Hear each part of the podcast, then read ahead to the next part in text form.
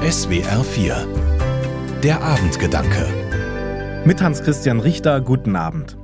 Bevor ich abends schlafen gehe, bete ich. Und das geht für mich nicht nur mit auswendig gelernten Texten oder mit Versen, die sich reimen. Beten heißt für mich reden mit Gott. Mit ihm ins Gespräch kommen. Dabei rede ich nicht so vor mich hin, sondern gehe meinen vergangenen Tag durch auch wenn ich noch nie eine klassische Antwort bekommen habe, dass von irgendwoher eine Stimme direkt zu mir spricht und mein Gebet kommentiert oder so. Vielleicht meinen manche, dass mein Gebet dann ja sinnlos wäre, wenn ich keine direkte Antwort bekomme. Für mich ist das anders. Ich erwarte beim Beten keine direkte Antwort Gottes.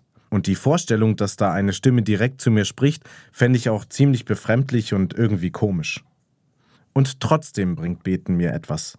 Ich kann im Gebet meine Gedanken sortieren, Kraft schöpfen und manchmal danach klarer sehen. Beten ist für mich wichtig, weil ich dabei Dinge, die mich beschäftigen, abgeben kann. Und dann befreiter sein kann für die Nacht und den kommenden Tag. Klar, ich kann meine Sorgen nicht einfach wegbeten, sie sind trotzdem da.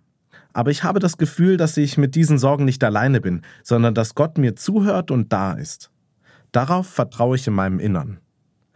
Das Beten verändert etwas in mir. Und oft fällt es mir erst im Nachhinein auf, wenn ich am nächsten Tag eine Idee habe, wie ich eine neue Aufgabe angehe. Wenn ich ein gutes Gespräch habe, vor dem ich vorher Angst hatte. Wenn ich am nächsten Tag mit neuer Kraft in den Alltag starten kann, dann sind das für mich die Antworten Gottes auf mein Gebet. Tagsüber bin ich viel unterwegs und hangel mich von Termin zu Termin, da bleibt mir keine Zeit, um zu beten. Daher mache ich das abends, bevor ich einschlafe. Gerade dann ist für mich ein guter Moment, um mir dafür Zeit zu nehmen. So komme ich mit Gott ins Gespräch, auch ohne direkte Antwort oder Kommentar, aber mit der Gewissheit, er ist da. Hans-Christian Richter aus Aalen von der Katholischen Kirche. Die Abendgedanken können Sie auch jederzeit nachlesen und nachhören.